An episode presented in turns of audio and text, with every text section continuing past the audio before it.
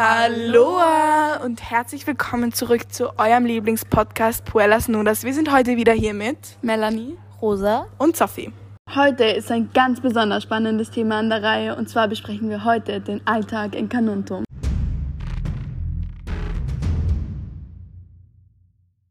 Also dann fangen wir gleich mal mit dem ersten Thema an, und zwar mit der Medizin. Ähm, Sophie, kannst du mir vielleicht ein bisschen was darüber erzählen?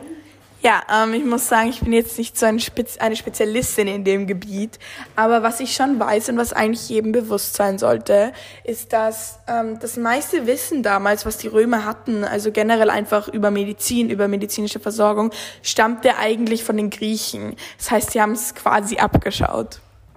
Also haben sie es gestohlen oder eher ja, was anderes gemacht? Ich glaube, das war damals schon eher ein Teilen. Ach so, okay. Ähm, also ich finde, dass sie uns ziemlich viel erzählen können, wenn du gesagt hast, dass du dich da nicht auskennst. Ich war begeistert. Ähm, Mel, kannst du uns vielleicht noch ein bisschen erzählen, wie war das früher, wenn ich nach Hause gekommen bin, verletzt war? Ja. Also früher war das tatsächlich so, wenn man mit Wunden oder Verletzungen nach Hause gekommen ist, dass der Familienoberhaupt verarztet hat und kein eigentlicher Arzt. Das heißt, ähm, wenn ein Familienmitglied verletzt nach Hause gekommen ist, hat der Familienoberhaupt mit, ähm, mit eigenen Hausmitteln verarztet.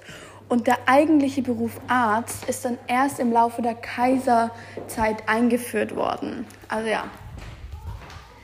Ach so, also wirklich sehr interessant. Und ähm, genau, ich kann euch auch noch ganz kurz was erzählen, und zwar zu den Krankenhäusern. Wie die Melly immer gesagt hat, dass die Ärzte erst in der Kaiserzeit eingeführt wurden. Ähm, aber hießen sie früher noch nicht Ärzte, sondern Medikus. Und es gab eben zwei Formen von Krankenhäusern. Es gab eben eins für Sklaven ähm, und es gab eins war eben für Soldaten.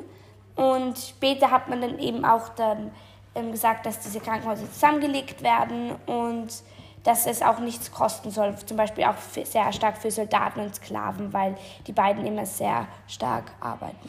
Genau. Unser zweites Thema ist die Kosmetik. Also Sophie, ich hatte eine Frage an dich. Wie war das früher so mit der Kosmetik? Welches Produkt war am beliebtesten? Also die römische Kosmetik ist eigentlich auch ein ziemlich interessantes Thema, über das man eigentlich viel reden und diskutieren kann. Aber um deine Frage jetzt ähm, zu beantworten, das beliebteste Produkt ähm, war das Myreöl. Das war in der römischen Kosmetik einfach ein Alleskönner.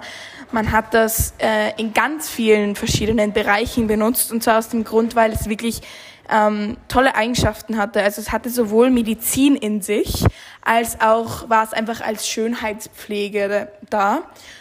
Und, ähm, und dadurch, dass es auch noch dazu so einen guten ähm, Duft hatte, hat man es sogar auch damals als Parfum benutzt. Also es war wirklich ein Alleskönner und genau. Schön, Sophie. Also man merkt, du hast dich gut mit dem Thema beschäftigt. Und Rose, jetzt hätte ich noch eine Frage an dich. Die Sophie hat ja gerade eben von diesem Myreöl gesprochen. Und wie kann, kann man das selber machen oder würdest du das jemals benutzen? Also, das ist ja eigentlich schon mein tägliches Beauty-Produkt, das ich immer benutze. Also, da braucht man eigentlich nur immer wirklich sehr wenig. Man braucht 200 Gramm Myrrhe und 12 Esslöffel Olivenöl oder Mandelöl und das ist, ist schon spitze einfach. Also, genau. Also, ich würde es total weiterempfehlen. Also das ist sehr interessant. Ich glaube, ich muss dieses Meereöl glatt auch mal selber ausprobieren. Na gut, kommen wir jetzt zu unserem nächsten und somit letzten Thema, und zwar Frauen. Ähm, ich glaube, uns ist allen bewusst, dass Frauen damals natürlich eine ganz andere Rolle gespielt haben, als sie es heute tun. Aber wie genau das war, würde ich gern von der Rosa wissen. Kannst du uns da was erzählen? Also klar kann ich da was erzählen, ist ja auch wirklich mega spannend. Ähm, und also, Frauen haben früher immer einen Vormund gehabt, beziehungsweise Mädchen. Und das war, bis sie geheiratet haben, war es eben der Vater und später dann die Ehemänner. Und das war, ähm, das heißt, sie konnten über alles entscheiden, was sie machen, was sie tun. Und genau, Mädchen haben einfach schon früher mit zwölf Jahren geheiratet, was dafür spricht, dass es eine arrangierte Ehe war. Und es hat eben früher zu politischen Zwecken oder einfach nur aus Machtgründen gedient.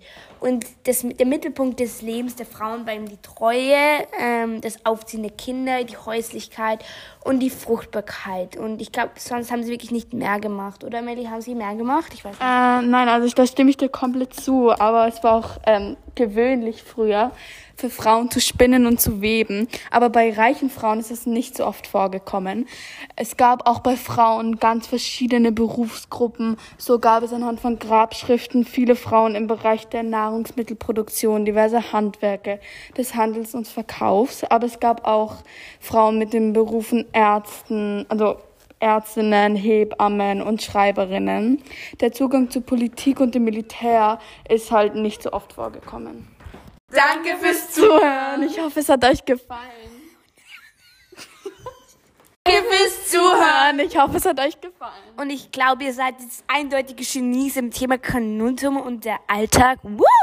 Genau, und wenn ihr keine weitere Folge verpassen wollt von diesem tollen Puelas Nudas Kanal, dann würde ich euch sagen, abonniert uns einfach mal. Wir haben übrigens auch eine Partner Kollaboration oder so.